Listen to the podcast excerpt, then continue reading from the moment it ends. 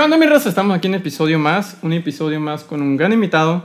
Hoy, pues, eh, ya se me cumplió una meta, logré algo bien chido porque es una persona que ya lleva rato, lo que cuando yo empecé hace un año, quería traer a este invitado porque es una persona que, bueno, los de mi generación y más grandes van a saber que es una persona muy importante acá en Sonora, es una persona que hizo el estilo de, de hacer comunicación y todo ese show, eh, es un movimiento chido porque es una esencia sonorense y me da mucho gusto que haya venido, que se haya dado el tiempo, porque el tiempo es valioso para todas las personas, el tiempo de las personas es muy valioso. Raza, ya he visto que ha hecho movimiento ahí en YouTube, muchas gracias a toda la gente que ha dado like, compartido, suscribiéndose, todo ese show, porque nos ayudan un chingo. Aquí con nosotros, pues mucha gente lo conoce como el Tata Chilebola, pero aquí vamos a conocer a Francisco Verdugo. ¿Cómo estás? Muy bien, fíjate, muchas gracias, muchas gracias por tus palabras y, y bueno, sí, de pronto las escucha uno y dice, ah, tanto así. Pero el tema es, es, es, el trabajo, cómo la vida te lleva por el trabajo, a través o a partir del teatro, que en el caso personal, que saludo a toda la gente que, que hace el favor de vernos, de estar aquí eh, en tu podcast. El, el, el, trabajo se me da en los medios de comunicación por eh, el teatro. El teatro es el inicio y el origen de todo en lo que yo he hecho laboralmente hablando desde el 1992. Más ¿92? Porque comencé como profesor de artes. Ah, órale. Y, y, y, después se dio... Eh, ¿Te había dado eso? Ah, bueno, vamos a empezarlo como lo tengo, maestro, para que vaya, la gente vaya viendo, conociendo un poco cómo es. Eh, ¿Quién es Francisco Verdugo? Pues nombre completo. Francisco Javier Verdugo Ruiz. Es mi nombre completo, sí. Porque la otra vez vi una nota del sol que le pusieron... Ay, no me acuerdo. Berú. Berú. ¿Por qué Berú? Eh, cuando yo inicié en el teatro, la primera obra de teatro este, que hice en la Universidad de Sonora, en la academia, en aquel tiempo no había licenciatura de, de artes.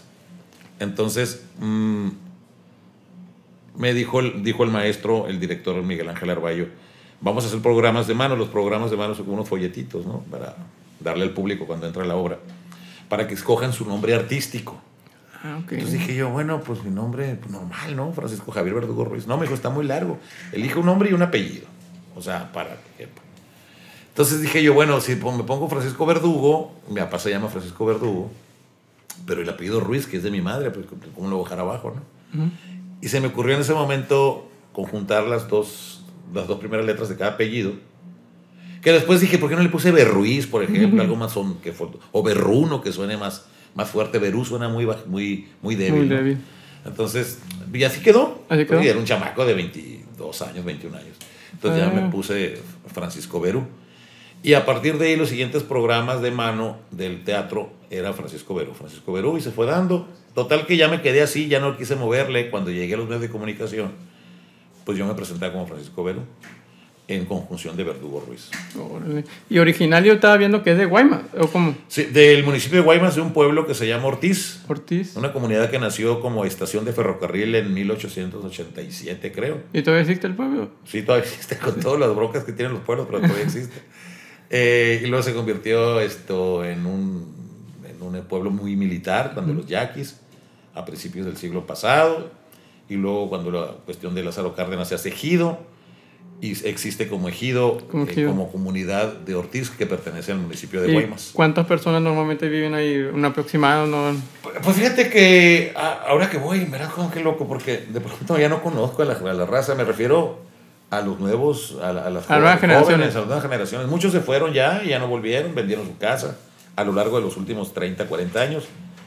Eh, Otros tenemos, por ejemplo, ahí viven mi papá, viven mi hermana, muchos tíos y primos, ¿no? Por parte de los Verdugo y de los Ruiz. Y yo creo a tu pregunta, contestándola, alrededor de mil personas deben de... Deben ah, es un pueblito muy chiquito entonces. Sí, es muy chico, es muy chico. No es tan chico, es curioso porque hay pueblos que son cabeceras municipales o municipios en la sierra que tienen menos que Ortiz, que uh -huh. Ortiz es una comunidad que pertenece a un municipio como lo es Guaymas. Pues. Uh -huh.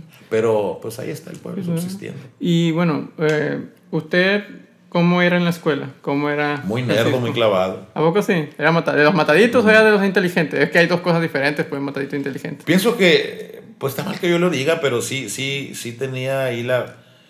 Yo pienso que la inteligencia se divide, no pienso, creo, estoy seguro, se divide en, en, en varias partes. La inteligencia que es la, la cuestión este de, de, de, la retención, de la atención que pones, tiene que ver con la inteligencia emocional, con la inteligencia este, social, con varias cosas, y las conjugas y entonces pues logras, logras eh, algo más allá de lo que a lo mejor has pensado lograr. No quiero enredarme mucho, pero el punto es que yo era muy retraído, era muy tímido, lo sigo siendo porque eso nunca se quita, pues es el carácter y el temperamento que uno desarrolló. y, y, me clavaba mucho en la escuela, además que mi, mi, mamá sobre todo era muy exigente en el sentido de calificaciones y demás. La primaria siempre saqué el segundo lugar, nunca superé a una compañera. y luego en secundaria la pasé con 10, eh, que era telesecundaria, donde yo estudié en Ortiz, en el pueblo. No había secundaria. La telesecundaria ni había televisión, nunca hubo televisión, nunca sirvió. Era un maestro por cada grado. De primero un maestro nada más y te daba todas las materias. En segundo un maestro y te daba todas las materias. Y en tercero igual. Pero sin usar la televisión ya era telesecundaria. Pues son esas paradojas de la vida. ¿no? Y llegué aquí y me encontré con que la prepa era... Yo creo que es como cuando llegas, este no sé cómo explicarlo. Del pueblo y conocer la ciudad y saber cómo es. Pero independientemente de eso, mis, mis escuelas siempre fueron chiquitas, pues entonces llego ah, al Cobach Norte en aquel tiempo, el López Riesgo, y veo un mundo de salones y de gente y de ahí, y entonces eso te, de alguna manera te, te agarra y te hace seguir con los, de los hombros. En mi vida un laboratorio de química, en mi vida una clase de inglés y cosas de este tipo, ¿no? que eh, aprendes a lidiarlo, te forja el carácter y te ayuda. Al, al, principio te tensas. Te tensas, ya con pasando un tiempo ya vas agarrando el rollo. Pues. Ah, sí, y luego tengo una prima con la que siempre este, somos de la misma edad, de la misma generación, que era mi, mi hombro, ¿no? O sea, ella era la que, la Fabiolita, este, siempre me, me, me apoyaba mucho y yo ya después haces amistades y también te apoyas en ellos, ¿no? Órale, y bueno, pues ya pasamos por la de la prepa, en la universidad. ¿Cuándo dice usted? Porque tengo entendido que estudió actuación usted. Sí, es muy chistoso porque yo estaba, eh, la idea era estudiar una carrera que me redituara inmediatamente, me diera trabajo inmediatamente por sí misma, es decir, encontrar rápido chamba y ponerme a trabajar, a generar ingresos. Vengo de una familia de muy escasos recursos. Entonces, informática era, era lo que habría que estudiar porque la computación venía todo lo que daba. Sí, en esos tiempos. Te estoy hablando del 89, cuando yo egresé de la prepa, 1989.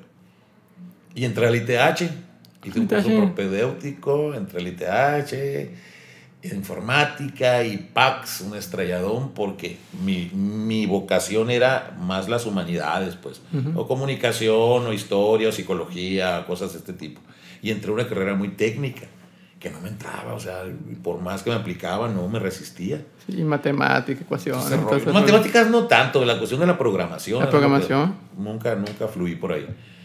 Y llegó el momento en que, ah, para eso yo estaba, vendía hot dogs, mi primer trabajo era hot dogero, fue hot dogero. Y vendía hot dogs y entonces este, tenía dinerito, pues, ¿no? Para el camión y la soda y pantalón, los tenis. Y una vez vi anunciar una obra de teatro y se me ocurrió decir, bajan. El, el, el camionero ahí, el chofer. Me lo bajé, compré el boleto y entré y vi la obra y me quedé. Así como, como cuando, no sé, una aparición cualquiera, ¿no? Pero, pero, buena, no, no, no espantosa, no, no espanto, sino algo... Algo emocionante. De esto pues. se trata el teatro, órale. Las luces, la escenografía, las actuaciones, el olor, todo, ¿no? Entonces, esto es mágico, o sea, y me salí pues la función duraba dos horas, la obra. Eran las 8 cuando comenzaba, a las 10 terminó, no había camiones ya, y me fui a pie, yo vivía en la San Luis. Entonces el, el Teatro Emiliana de Subeldía, que es el primer teatro al cual yo entré a ver una obra, a un teatro formal, ya había entrado alguna ocasión en un ensayo en el Cobach, con el grupo, el taller de, que tienen ahí los, las preparatorias, taller de, teatro. Pero entré así de mi tetero y algo dijo el maestro y me asusté y me fui.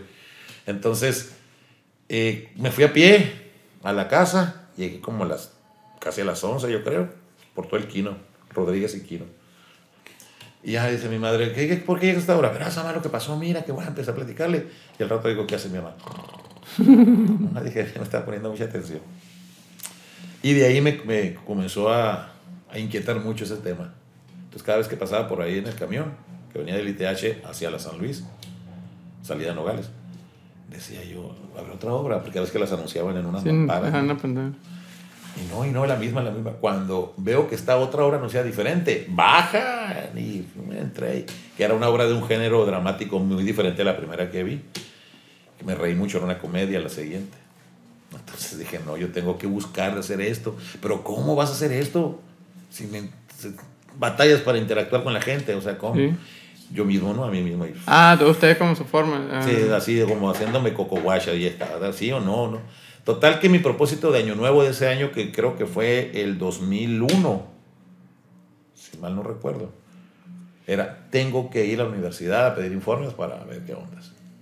Ya me fui a rectoría, me dijeron rectoría, no, no es aquí, es enfrente, ahí en el edificio de, de Museo y Biblioteca, ahí donde está el teatro, ahí están las oficinas.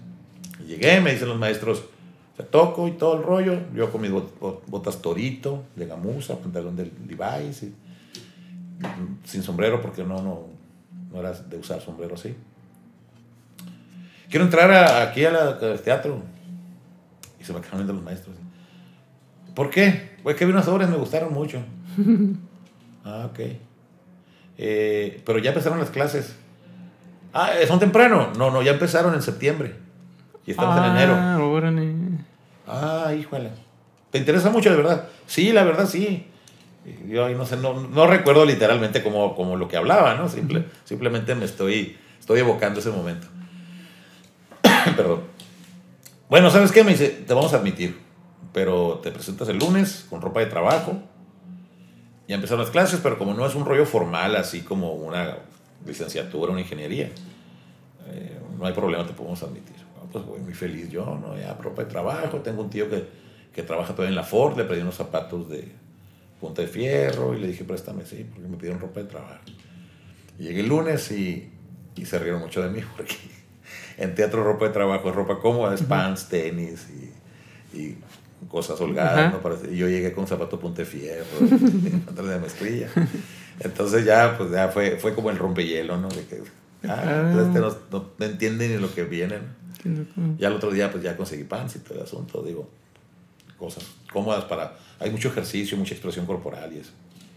Y de ahí comenzó el tema. Después conseguí trabajo como maestro de artes en el Colegio La Rea, un colegio particular donde aprendí a trabajar. Ahí fue una escuela para mí como, como trabajador disciplina y demás. Sí, me sí escuchaba mucho que, no, que eh, usted, que, no, que el maestro es ese, ese, ah, y pues yo lo ubico, pues usted duró un buen tiempo como maestro ahí, Alrededor de 15 años, entre... 15 años. Por ahí, 14, 15 años. porque tengo amistades que me comentaban, no, que hoy es el de la televisión y eso, ah, ¿a poco sí? Dice, ¿Y ¿A poco te da haces? Sí, sí, ah, qué loco. Sí, sí, eh, duré, fíjate que tuve un tiempo que eh, fue muy chistoso porque llegó un momento en que estaba ya Hack Dogs, cuando a partir de que comencé a trabajar en la escuela y a ensayar teatro, ya no, ya no pude seguir porque los Hack Dogs los vendía en la noche, entonces mi chamba se la pasó a un hermano mío.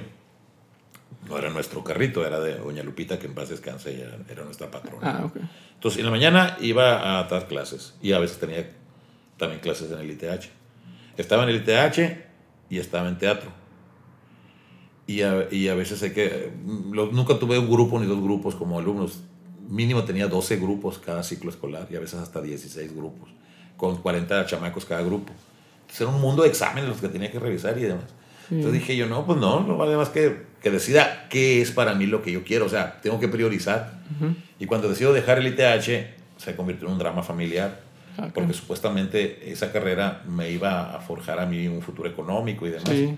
Ya iba como en el sexto semestre o séptimo, no me acuerdo. Ah, pues ya estaba más para allá que para acá. Pero debía todas las materias de programación. Ah, ok, bueno, pues. o sea, me estaba así ahorcado, Ah, pues. ok. Entonces dije, no, no, no puedo seguir con esto. Y, y- y dejé el ITH. Me dieron más horas en la, en la escuela. la escuela siempre me fue muy bien en- como, como maestro. Y luego ya comencé a trabajar, no haciendo obras de teatro nada más como estudiante, sino que ya me contrataron en una compañía para una comedia donde había taquilla y donde tenía un sueldo. Y a partir de ahí me doy cuenta que comienzo a vivir del teatro. Es decir, como maestro y como actor. Y ya después vienen los medios de comunicación. Órale. Y bueno, maestro, usted, bueno, estaba estudiando la cuestión de teatro y todo ese rollo.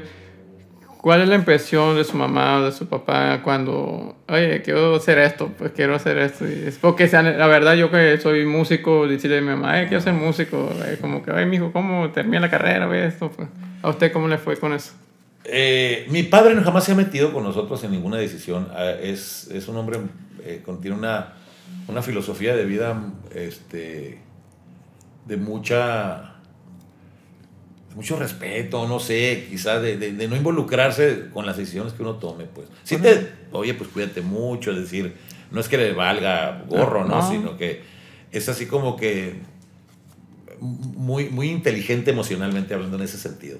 Tiene sus otros defectos, como toda persona, ¿no? Pero con mucho amor a mi padre le, lo, lo, comento. Pero mi madre, que ya falleció, este, fue la que me hizo un drama, duró como dos meses y aplicándome la ley del hielo y demás, porque decía que me iba a morir de hambre, pues, o sea, ¿cómo? Además le digo, pues yo estoy trabajando como profesor de arte, es decir, de aquí estoy sacando para... la papa? Para la papa, y luego además, esto, pues, ya estoy ganando también como actor, es decir, voy a ser infeliz si sigo en eso, porque a lo mejor lo termino y me aplico y le pongo ganitas, pero me voy a frustrar, entonces y ya con el paso del tiempo lo entendió y nos reíamos de, de, aquel momento, ¿no? Pero sí, de, en un principio, en una primera impresión, fue de mucha decepción. Porque, como te digo, con muchos sacrificios, con muchísimas carencias económicas, mi padre en el pueblo, mi madre aquí, con nosotros, con los cuatro hermanos, este, y decía, ¿cómo tanto sacrificio para que lo eches al bote de la basura? Es que no estoy echando nada al bote de la basura, es decir, es otra actividad la que decido hacer, pero ya para entonces estaba muy decidido. Es decir, ni las lágrimas de mi madre me, me hicieron que, que, dijera, bueno, está bueno, por darte gusto voy a hacer. Porque ya era para mí demasiado cansado, demasiado estresante estar en tres cosas. Y sobre todo que aquella me exigía mucho más y era la que yo pensaba, me refiero al ITH a la informática, no porque sea mala escuela de antes, al contrario, es, excelente. una buena escuela. Yo estoy ahí, yo terminé la carrera. excelente, excelente escuela. Esto, sino que era lo que no, no iba a ejercer, pues, me explico. Entonces, como para qué invertir mucho tiempo de tu vida y esfuerzo y energías por algo que va a quedar ahí guardado en un, sí, baúl.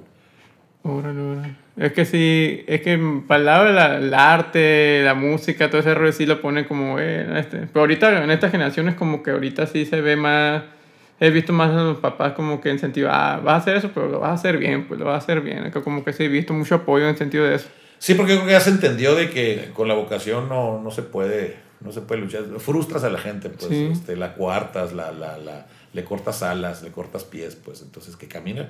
Si se da un estrellón, bueno, ya le buscará, pues. Ya, ya, como adulto, cada quien es responsable de los decisiones Lo que hace.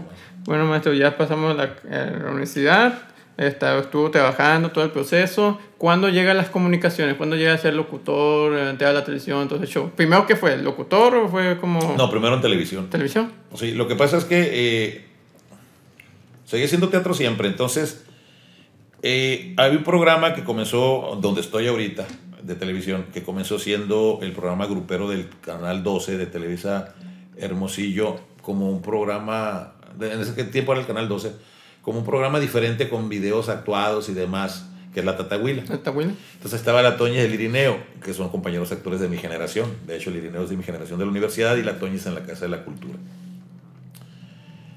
Pero luego nos, nos involucramos, el Irineo se fue a México, la Toñez también, luego regresó y el Toñez y el, ambos estaban en la compañía del maestro Galindo, de la compañía teatral del norte de Sergio Galindo. Yo estaba en otras compañías de teatro. Entonces de pronto me invitan a, trabajar en, en, una obra de teatro muy emblemática de aquí de Sonora, que es Huevos Rancheros, de Sergio Galindo. Porque algo pasó que requerían un actor de mis características para hacer el personaje creo que era uno de los títeres, uno de los títeres de los muñecos que salen ahí en Huevos Rancheros. El Kiko Cruz Buenavista se llama el, personaje. Muy chudo, chistoso. Ahí conocí a la Toña y conocí a todo el equipo y luego ya hice el personaje el, central que es el huevón, el mundo, el, el, arrastrado, el flojo, ¿no? El, de la obra, por la cual se llama Huevos Rancheros la obra.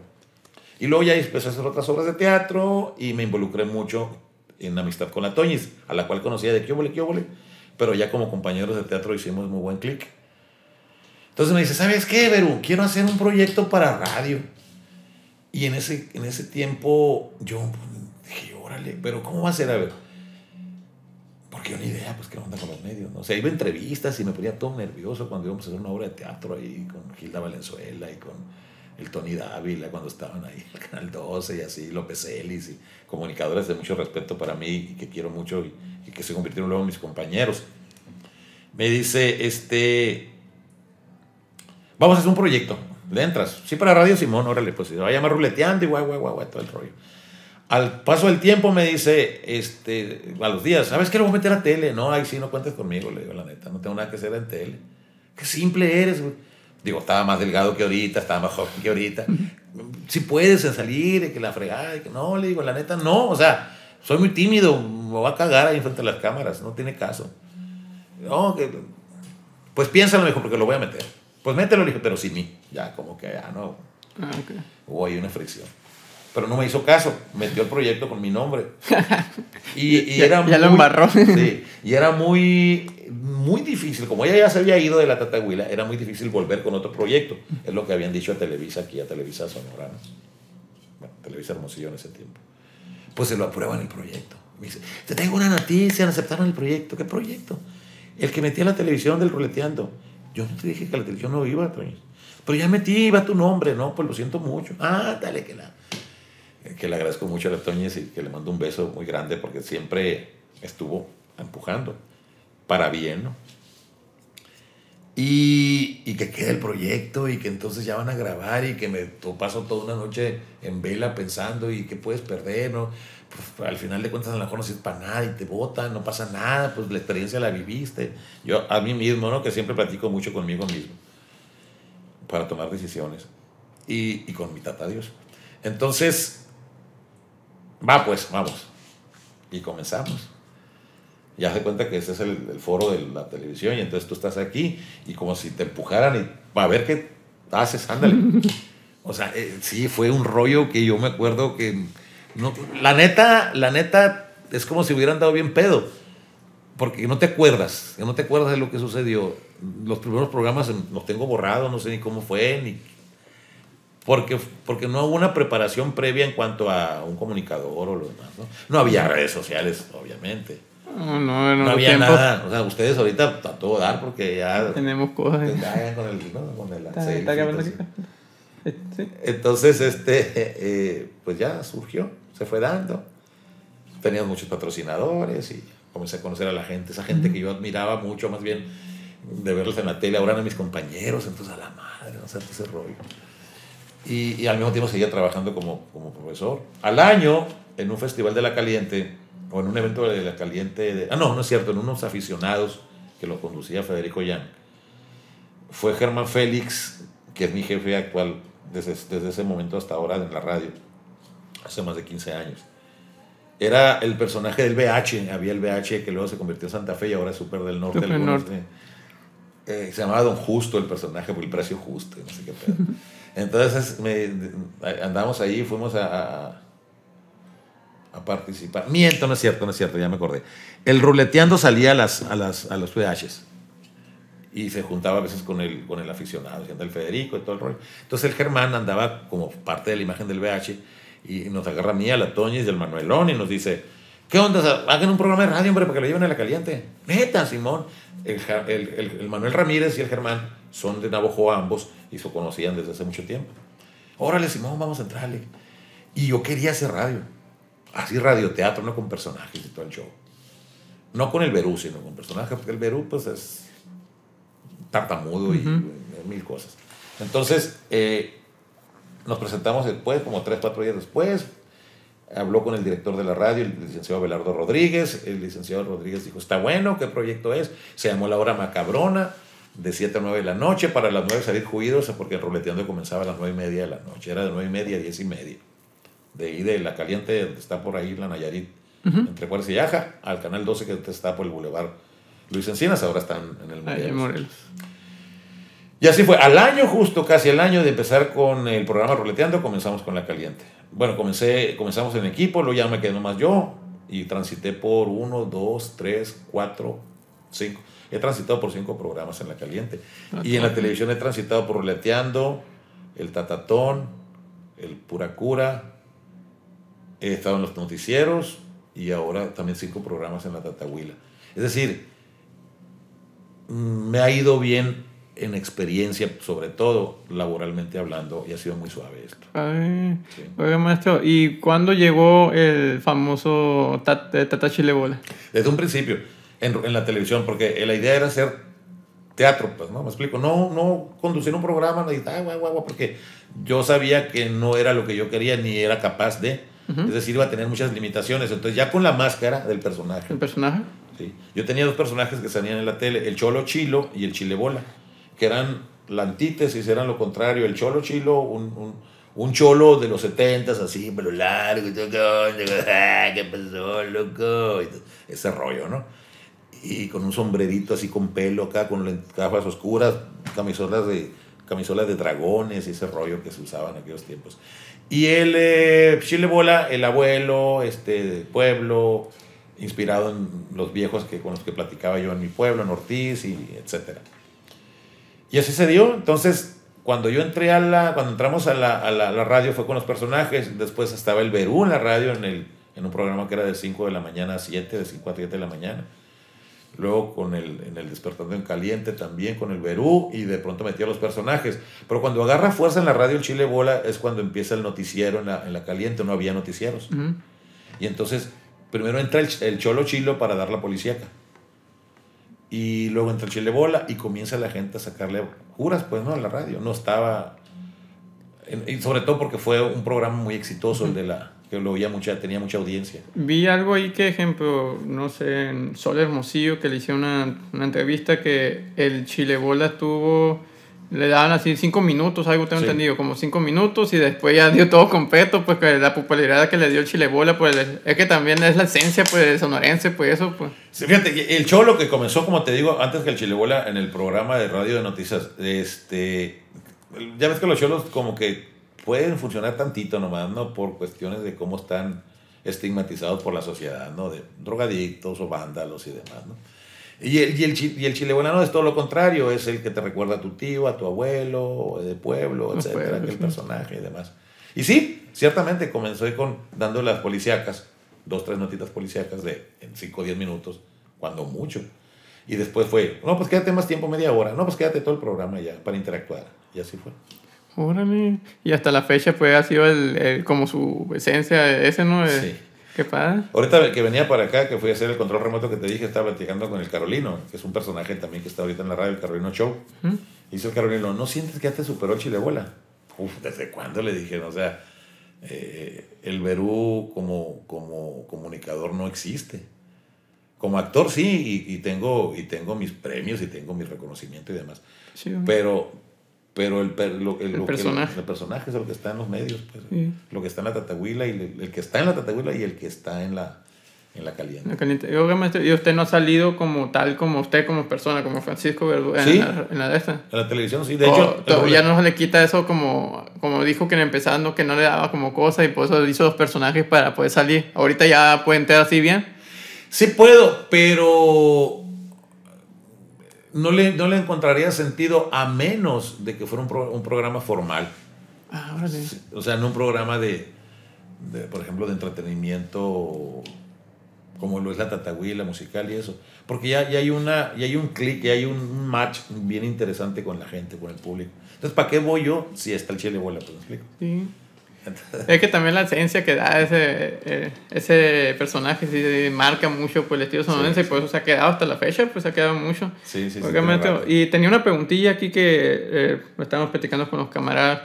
Pues en cuestión de locutores y de, televisión, ¿por qué no han salido nuevas estrellas? ¿En sentido, en sentido de estrellas usted, el, Lupillo Rivera, la Carlita, la Marlene Selene, que son de la, podemos decirle, la vieja guardia, que han estado siempre? Porque no han salido como tal nuevos. Por ejemplo, en, locutores he visto que son los mismos, pues. Y en televisión también, pues han sido los mismos. porque no han salido nuevas estrellas como nuevas figuritas ahí, pues? Buena pregunta, pero yo creo que la explicación son las redes sociales. Oh. Porque hay muchas estrellas ahora que no están en tele, pero están en las redes. Sí. Si te fijas, hay muchos influencers que, que quizá algunos comenzarían en tele como la Marisol, la Marisol la novia de rancho y, que tiene muchísimos seguidores en, en, redes sociales. La Marlene no está, no tiene tanto tiempo. Eh, si ¿No va empezando? Si voy podcast, te voy a decir, oye, no tengo tanto tiempo. La Marlene empezó conmigo, de hecho, en el, en el ruleteando. Eh, la Carla ya estaba, el Lupillo también ya estaba. O sea, cuando la Marlene. Eh, a ver, yo tengo unos 16 años en tele o 17, ellos tendrán unos 14, 15, la, tanto el Lupillo como la Carla, 13, no sé. Y la Marlene yo creo que no tiene ni 10 en la tele. Pero, ¿cuándo fue lo de las redes? Que el boom fuerte de las redes, ¿hace cuánto? ¿Cinco años? Menos. ¿Pone unos 10?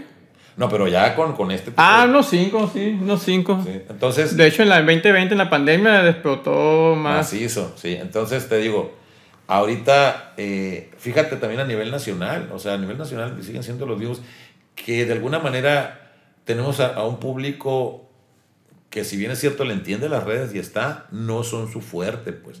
Es decir, ahorita nosotros como, como comunicadores viejos, voy a utilizar ese término, tendremos que ser un poquito más insistentes en las redes para tratar de llegarle a esos públicos que ya no están volteando a ver tanto la, la tele, que sí tienen muy buena audiencia, están las mediciones o sea, no, no, no, no se trata de... ¿No les ha afectado eso en sentido? Afecta desde el punto de vista que, que, te da, que te da más trabajo. Es decir, ahorita las plataformas digitales que tienen de redes sociales, todas las empresas clave de comunicación como las televisoras o como las radiodifusoras están muy fuertes. Es decir, las páginas que tiene cada quien de, de YouTube, de Facebook, de Instagram. Y, y, con eso se está trabajando ahorita para ir a la par, pues tanto al aire o sistema de pago en televisión, como también en redes sociales. ¿Me explico? Tener las dos, pues. Y, y, que sus comunicadores estén también en ambas, aunque nosotros como comunicadores tengamos nuestras propias redes y que generemos a lo mejor contenido y también ingresos por nosotros mismos, no a la sombra de, la empresa. de la empresa, tanto radiofónica como televisiva. Pues, Y usted ha intentado entrarle a la plataforma, ejemplo, YouTube, hacer un su propio canal para poder hacer... Fíjate que YouTube, no sé, soy, soy quizá... Dicen, es que tienes mucho trabajo, que a veces uno es huevo, la neta. Pues, pudieras hacer, pudiera hacerlo. Yo veo y entro y veo todo este que, tiene un show que tiene y dices tú, a ver, no sé, la verdad me una feria, obviamente, por lo que hay pero a lo mejor si me lo hubiera propuesto y así como meta, ya tuviera mi propio estudio, ¿sabes? Pero, no sé, como que me he resistido a ello y lo platicamos entre nosotros. Hasta ahorita, por ejemplo, la página, la fanpage del Chilebola ha ido despegando, ha ido despegando. No acaba el otro de los 20 mil seguidores. Cuando pudiera tener, si hubiera aplicado más de 100 mil ya, pues como otros compañeros. ¿no? Instagram menos, TikTok menos. Y el tema es ese, de que no he generado contenido. Es decir, ha habido, ha habido épocas en que en 3, 4 meses no subí nada jamás. Me, he dado a, la tarea de revisar. Y la, como tenía mucha chamba, me explico, en lo otro y generaba un ingreso suficiente, pues como que descuidé y también de eso nace el boom de las redes, de gente que no tenía tele, no tenía a cuadro estar en tele, que fue muchas veces y tocó las puertas y nada se las abrió. Pues voy a hacer ahora que están las redes mi propio estudio, voy a hacer mi propio canalito, lo que le quieras llamar. Y de ahí se dieron como el Luisito Comunica, que creo que alguna vez fue a pedir chamelo, no le dieron, etc. No, hay varios. Pues, y aquí en Hermosillo también han salido muchos ejemplos. Está Alejandro Corrales, no sé si lo ubica, el de Abuela eh, ella compa es un morro que hace videos ahí que una vez nos hizo viral con llenando maruchanes a un bache y se hizo muy viral pues ya compa y hay un morro que hace tutoriales de guitarra que es el que es más fuerte ahorita tiene un millón de suscriptores pues aquí en Hermosillo es el más reconocido de hacer tutoriales de guitarra. Pues. Te digo algo, eh, eh, perdón que te interrumpa. Ese tipo de contenidos a los, que, a los cuales no se ha atrevido la televisión son los que le han comido mucho camino y mucho terreno a la televisión. Es decir, yo soy muy fanático de ver televisión española. Hay programas magníficos en la televisión española. Y el vocabulario es un vocabulario donde se utilizan palabras que aquí es impensable utilizarlas en programas de televisión porque son malas palabras. Y entonces a veces dice tan normal culo como decir pendejo. puta, como decir, ah, el pendejo ya no se usa, ¿no? Veo una serie que se llama Aquí no hay quien viva, una serie que se hizo como en 2010, 2000 o, por ahí, o antes, no me acuerdo, pero hace muchos años. Ya los actores los, los veo en otros programas y ya se, se ve que ha pasado la, el tiempo, ¿no? Y ya se usaba ese, ese tipo de lenguaje coloquial, normal, como hablamos en la casa con los camaradas. En España. Y, y aquí sí que es muy cuadradito. Tiene, no, no, porque no te salgas de aquí. Entonces, mientras esa, ese, e, esa manera de, de manejar el lenguaje en comunicaciones de medios claves sigue así, los influencers hacen eso como llenaron, por ejemplo, una, un bache de, de, maruchanas, que de repente era impensable, quizás, si, yo como conductor hubiera propuesto a, a, a, la televisora, voy a hacer esto, no, ¿qué, qué sentido tiene? No, no, seas loco. Cuando al final de cuentas, esa acción ganó mucha audiencia. Pues, sí. Entonces, a lo que voy en resumidas cuentas, que también hay gente que se atreve a cosas de más y que creo que rayan ya en lo que ni al caso, pues, ¿no? Con por tal de, seguir, de, de, tener seguidores, o inclusive que han puesto en riesgo su vida, inclusive que la han perdido por tal de, de generar likes. Sí. O han hecho cosas que, que, rayan en, no en el mal gusto, sino en, en lo que no, no, como que choca, pues, ¿no? Uh -huh. Entonces, este, pues ahí está el tema. Pero en cuestión de la televisión, ahorita que estaba viendo en cuestión de que están en como un cuadrito y que no pueden pesarse como uno, pues, ¿por qué no han querido hacer una mejora en sentido de vamos a cambiar esto, vamos a hacer esto? ¿Por qué opina de eso que no, no han querido la televisión y ese por ese lado? No, sí ha ganado mucho terreno, ¿eh? o sea, digo, sinceramente, el, el, el personaje del Chilebuela hace 30 años no te hubiera cabida. ¿Por qué? Porque habla mal, eh, dice aiga dice vámonos, dice bendizca, dice palabras que en aquellos tiempos donde te exigían un, una, un diploma, un certificado de locutor, si no, no podías ingresar a trabajar en ninguna radio ni televisión. ¿A poco sí? Sí, tenías que irte a México a prepararte. Ah. Y tenías que tener una voz así para que, me explico, enterarse. Entonces mucha gente llegaba con la voz así impostada. Si iba hablando así, pues era y luego llegaba así, entonces... Hola, ¿qué tal? Soy Francisco Berú en esta ocasión. Y, y, se fue rompiendo, se fue rompiendo eso. Al grado de que ya hay personajes. Al grado de que ya se permite hablar un poquito más. Quizá ya se permite el güey. Quizá ya se permita el te la volaste, cosas así. Pero ya palabras un poquito más que... Al, más fuertes, ¿no? Sí, aluden a, a, a cuestiones sexuales, de, de, de, órganos sexuales o, o de eh, cuestiones de ese tipo ya no más ahora con, con, con, con, la cuestión inclusiva y demás. Uh -huh. Entonces, sí entiendo yo que obviamente se tiene que seguir protocolos porque además la televisión y la radio se rigen por la Secretaría de Gobierno.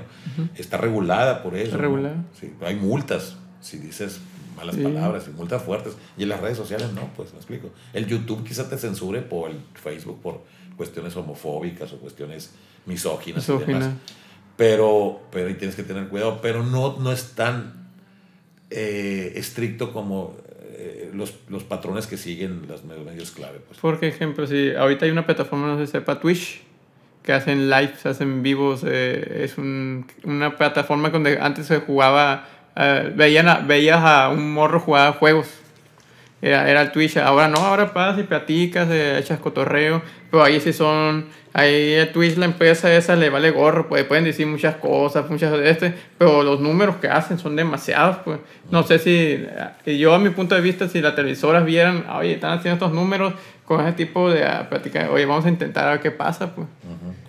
Sí, pero te digo, pero la, la, está regulada, tendría que ser la Secretaría de Gobierno. Checar todo ese Decir, movimiento. bueno, tienen permiso, no va a haber multas, porque las multas no creas que son de 5 pesos. Sí. Son, muy fuertes. Son fuertes. Sí. Oye, maestro, y usted, bueno, eh, eh, usted estudió actuación, estuvo en cuestión de, de haces y todo ese show. Aquí en Sonora en general ha habido muchos actores muy buenos, uh -huh. muy pero aquí como tal, uno como, como persona, como sonorense, no se da cuenta porque es muy infravalorada aquí la actuación en Sonora, como tal. Porque es un, un Porque han salido muy buenos. Hay uno que Jesús Ochoa, puede ser el máster, es un capo. Sí, el, el, el claro que sí. El Chovi eh, de, los, de, los, de los que están en las grandes ligas. Okay. Porque no únicamente es televisión. O sea, una cosa es la fama y otra cosa es el prestigio. Alguna vez platicando con el Chovi lo que decía, es decir, puedes tener fama y la fama la puedes hacer con un escándalo, ¿me explico? Uh -huh. eh, como lo hacen muchos, para no decir nombres, ¿para qué? Uh -huh. este, que, que, que, que no hay un valor artístico, sino más bien es un asunto de escándalo que por una relación mal terminada. Terminada eh, ¿no? Pero eh, el prestigio se consigue trabajando y entonces hacer teatro, hacer televisión y hacer cine, como lo ha hecho el Chovy, pues muy poco y con esa calidad. Sí. Entonces, y con protagónicos y a nivel internacional y demás. Entonces, aquí lo que pasa es una cuestión de cultura, es decir, ¿tú prefieres irte al antro? ¿O prefieres ir a un baile? ¿O prefieres ir a, no sé, a, a, una- a un show de stand-up antes de ir a una obra de teatro? Porque es lo que está de moda, porque somos muy de moda, somos muy de, ah, pues que está de moda esto, ¿no? Pero si ya te ponen a, pensar con una obra donde se trate un tema que te, te haga reflexionar, ah, qué hueva, está muy mal el pinche mundo todavía en el teatro estar sufriendo. Entonces, este, y, y- porque históricamente así ha sido, pues hay un libro que se llama Sonora Bronco que habla del tema y hay varias, varios, varios autores que se han abocado a escribir por qué somos así. La cultura de la carne asada, de la peda y del baile, pues me explico. Es la diversión, eh, la cuestión de los jaripeos, los rodeos. Ahora las juventudes actuales pues son otros, otros los, los temas que traen, de los urbanos, me explico. O sea, ya no sé, no sé qué planeta lo desconozco, que, cómo se diviertan. Porque nosotros en mis tiempos, por ejemplo, yo de pueblo, cuando llegaba a ir algo al pueblo era un circo, donde había show de payasos y para de contar.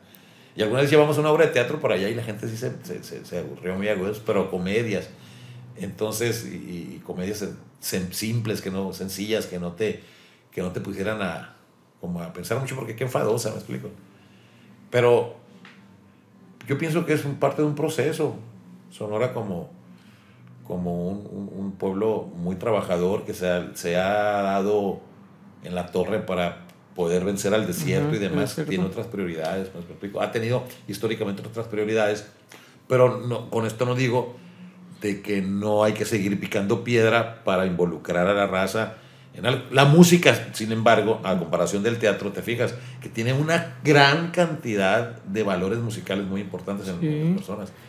Independientemente de los que están ahorita de- de- en, la, en la- ¿no? En el terreno, como el Carino, como el Cristian Nodal, o como toda esta gente, que mis respetos y qué buena onda que están poniendo en alto el nombre de Sonora.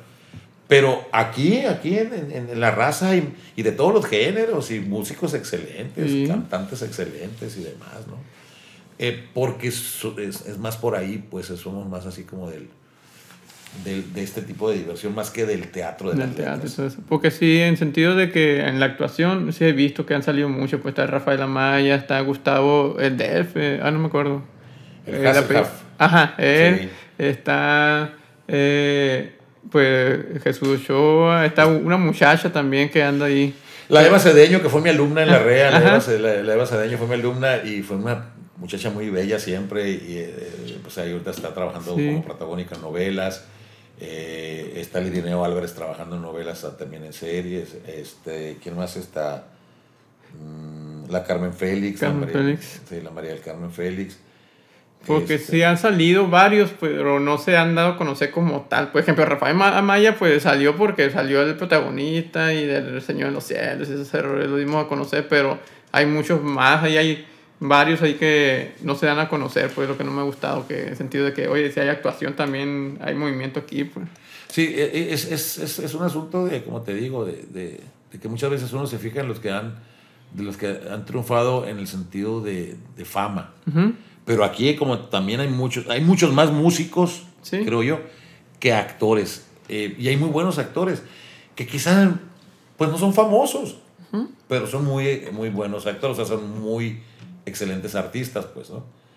No han- a los niveles de, de ganar un ferión y todo el rollo, ¿no? De, de- de cotizarse en dólares y la torre, pero, pero, sí, han, pero sí, sí, sí hacen su chamba muy bien. No, sí. Y yo creo que a lo que el público, a la invitación es que fueran a, cuando hay eventos como el que acaba de ver de la muestra estatal de teatro, darse el tiempo, que al final de cuentas son eventos gratuitos, y ver el trabajo que se hace, la chamba, que hay un chorro de chamba que está atrás de todo eso, y vale la pena verla. pues. Qué padre. Oye, más estaba viendo que fue director de Multicultural de Sonora. Soy director de ¿Todavía Multicultural es? Sonora, sí. Ah, ok. Multicultural Sonora es, es, una, es un grupo artístico donde, donde se trata justamente de esto, de darle a, a la gente, de, de montar obras de teatro o otro tipo de espectáculos y darlas a conocer al, llevarlas al público, llevarlas al público a la colonia fulana, al pueblito sutano, tratar de presentarlas en teatros también.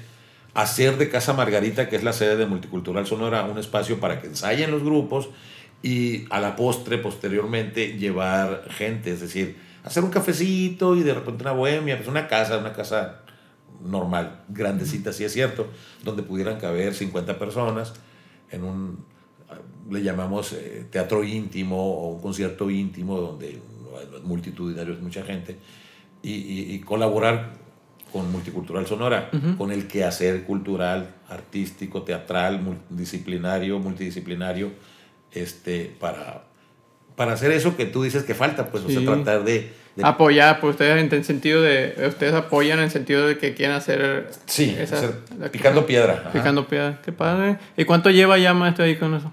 No tenemos mucho tiempo, ah, van a cumplirse unos tres años más ¿Tres años? Ah, bueno, empezando. Estamos empezando apenas. Sí, nosotros, bueno, yo vengo de, de, varias compañías de teatro. La última donde tuve mucho tiempo fue la Compañía Teatral del Norte, del maestro Galindo. Y yo creo que me salí de la compañía hace, antes de la pandemia, como un año o dos antes de la pandemia, como el 18, el 19. Y, y luego de ahí ya despuésito se formó el Multicultural Sonora. Órale, qué padre, maestro. Eh, Ahorita tengo unas preguntitas aquí para ver si las podemos echar. Ya estamos a punto de terminar. Échale, échale. Eh, los, un consejo que le daría a las personas que quisieran entrar, por ejemplo, a la televisión o por cómo hacer una buena entrevista. ¿Qué consejo le podría dar a, esas personas? Yo creo que tiene que ver mucho con la, la autenticidad. Es decir, eh, si te fijas, lo que la gente buscamos y procuramos como consumidores eh, es autenticidad, que la gente a la que seguimos nos llame la atención por algo, sean empáticos con nosotros, y yo pienso que es porque esas gentes son auténticas, es decir, no, no, lo que voy a decir a lo mejor se contradice con lo que yo hago, pero no se disfrazan, no, no se, no se como que posan, no impostan nada, no son impostores, sino son ellos mismos, y, y, y puede ser que eso, ser tú mismo, ganes esos seguidores y logres entrar a la televisión. En mi caso, pues yo como actor me justifico porque no estoy yo, sino está un personaje que yo, que yo represento. Es decir, pero es auténtico el personaje, me explico. A pesar de que es un personaje, es auténtico. Y ese sería el principal comentario. Consejo, pues quién soy yo para dar consejos, pero sí, ser muy auténticos y prepararse mucho. No únicamente en el físico, ¿eh? porque de pronto pensamos que si me preparo me pongo bien guapo, bien mamado, y, o bien bonita, con un cuerpazo, con nalgotas. Y, ya, no, no, no, hay que hay que leer. El músculo este, a veces lo descuidamos, ¿no? Eh, le damos mucho al músculo de acá y al músculo facial y ya con esto la voy a hacer porque me tiran un chingo de piropos en la calle. Pero si estás de aquí, pues así como con el músculo bien flácido, pues, va a llegar el momento que te va a tronar. Entonces, sí, sí, yo creo que esos serían los principales. Y para entrar, ejemplo, la televisión como tal, también se, me he escuchado por ahí que es más fácil se ocupa entrar como palanca o si hay un milagro que entres así como tal pues fíjate que no si es que muy bueno si el vato es muy bueno entonces rollo imagino que sí entra pero la palanca también ocupa entonces rollo no son varios factores que yo creo no estoy diciendo que son ¿eh? yo creo porque porque por lo que yo he visto en estos años de experiencia que tengo en el tema punto número uno que se te vea chispa como para estar ahí en, en el programa punto número dos que es el más importante que hagas clic con la gente, con el público. Por, por más palanca que tengas, si le chocas a la gente, si la gente no te pela, pues no, ningún patrocinador te va a comprar, porque el patrocinador le importa que la gente te vea, porque su producto se vea. Eh, y, al final de cuentas vas te van a decir bye bye. Entonces, si es importante, número uno, la, la chispa, el que, que los directivos, los encargados de contratarte vean que traes ganas y traes con quecho, o aunque vengas recomendado pero el más importante es embonar con la gente, que, que, que haya una, un, un, sincero aprecio, aunque no conozcas a la persona que está frente a la televisión, que, que, realmente quieras a esa gente, ¿no? aunque no la conozcas, o sea, que, que le desees el bien, que estés, que estés, este, te dan permiso de entrar a su casa, pues. Tú no, tú no sabes cómo es su sala, pero estás en su sala Tú no sabes cómo es su recámara, pero ahí estás enfrente de ellos en la... Entonces, que caigas bien, a eso, a eso me refiero, que les caigas bien a la gente. Pues están razón, si quieren entrarle todo el rollo, pues ahí están los consejos del maestro. Yo creo que tiene que ver con la autenticidad, como te digo, ¿no? Con, con ser, ser uno mismo. Congruente, sí, exactamente. Ser congruente con lo que dices, con lo que piensas, con lo que haces. No necesariamente que seas un santito. No necesariamente que seas prácticamente para que te pongan un hábito y ya cuando te mueras vayas derecho al cielo. Puedes tener mucha, un chingo de broncas y todo el rollo. Porque somos seres humanos todos, pues. Pero es, es ese fenómeno de hacer clic con la gente. Pues ya estamos a punto de terminar, pero más me falta una preguntilla. Eh, usted pues ya lleva muchos años aquí, ya entrando en la televisión, la locución, todo ese show. ¿Usted no ha sentido como que eh, ya no ser lo que hace? No, no todavía si te sigue gustando lo que hace. Pues. Yo creo que siempre voy a estar involucrado yo en, en el teatro, en la cuestión de la, de la, de la actuación, en la cuestión del quehacer teatral. Y si eso me funciona para continuar en, eh, como comunicador. Comunicador, mira, a partir de que existen las redes sociales, todo el mundo lo podemos ser. La televisión, espero que tenga todavía mucho futuro, igual que la radio. Espero que no sabes lo que venga tecnológicamente hablando. Pues ¿quién, ¿quién, sabe qué más cosas se le ocurre al, ser humano inventar a esas lumbreras que, que inventan todo lo que inventan. Y, y, que, y que venga después. Pero mientras yo tenga permiso de trabajar en los medios de comunicación a través de mi labor como actor, yo voy a seguir ahí. Alguien me decía en alguna ocasión, qué suave, tú hiciste un personaje que nunca va a caducar porque como Sara García, dice Sara García, no sé si recuerdas, es la abuelita del cine nacional, que desde que tenía Sara García, creo que menos de 30 años, le dieron papeles de viejita y se, tú, se sacó los dientes, fue con un dentista, sácame todos los dientes porque quiero parecer vieja para el personaje. La torre. Y, fue ese sacrificio que hizo físicamente hablando, para quedar así, y luego ya se ponía placa, ¿no? Pero entonces para verse viejita, que, que la cara se le hiciera aquí bolita la, la piel y parecer viejita. Y siempre fue viejita, siempre en todos los personajes. Nunca hizo un personaje o dos en su larga carrera de, de en, el cine nacional. De su edad siempre fue la viejita. Y los últimos años más. Entonces me dicen a mí en carrilla, pues que estoy como la Sara García, ¿no? Con el chile bola pues mientras tenga lucidez mental y pueda moverme, me den chance de trabajar, pues ahí voy a estar. Me he fijado en eso en los actores, en el sentido de que se meten mucho en el papel. Este papel te va a tocar y se meten muy canijo. Pues hay un ejemplo, el Joker. No sé si ah, sepa. Exacto, el Phoenix. Ajá. ha pasado varios Jokers de lo de Batman, pues. El Batman Joker. Ah, tú te refieres, no, yo me fui con el Guasón. Ajá, Guasón, sí, el Guasón. Sí.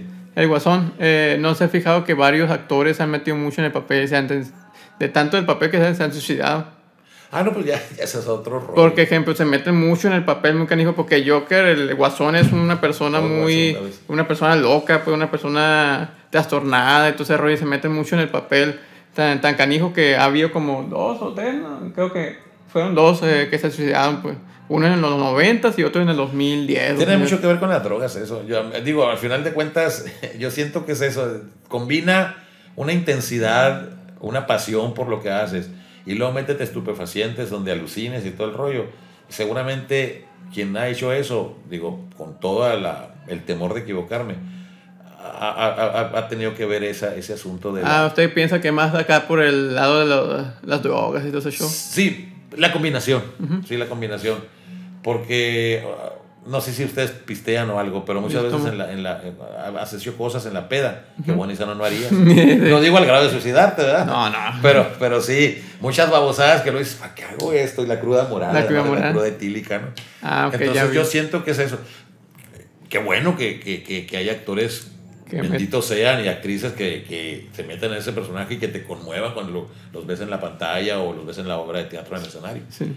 Pero ya de fuera ya cada quien su pedo, pues su rollo personal, lo que haga, y si llega al punto de que atentan contra su vida, pues eh, que Dios me los bendiga. Pues Maestro, muchas gracias por usar su tiempo aquí.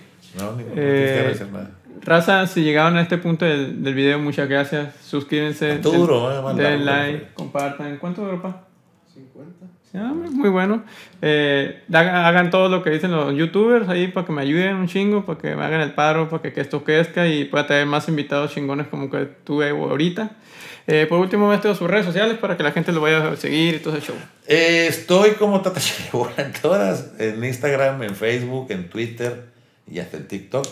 Entonces ahí les encargo, ¿no? Yo soy el representante del Chile Bola, así me menciono, porque lo represento actualmente hablando Y también eh, cuando, oye, ¿con quién hay que hablar para contratar Chile Buena conmigo?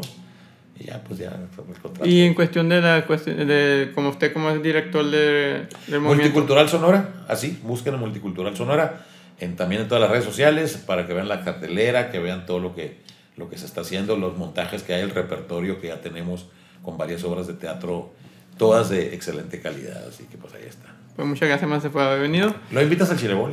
Eh, Ah, vamos a ver. Tiene su propia historia, no creas que ¿A nada que ver conmigo, no, pues No, qué chido, va a estar suave entonces. Raza, pues lo vemos en el próximo. Ah, por último, eh, en la producción, mi compa Güero Sarabia, pues está andando afuera. Eh, en, el video, en cuestión de video e imagen, pues tomamos su servidor yo y mi primo Alexis, eh, Cristian Campa. Los vemos en el próximo episodio. Saludos.